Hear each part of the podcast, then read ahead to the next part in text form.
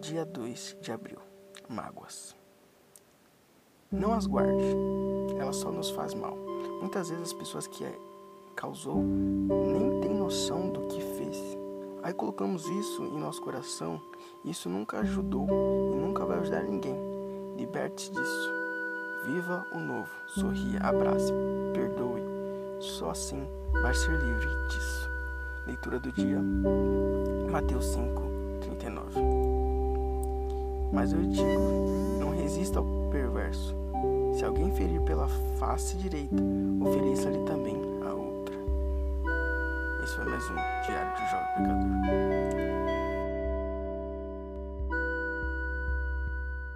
Pecador.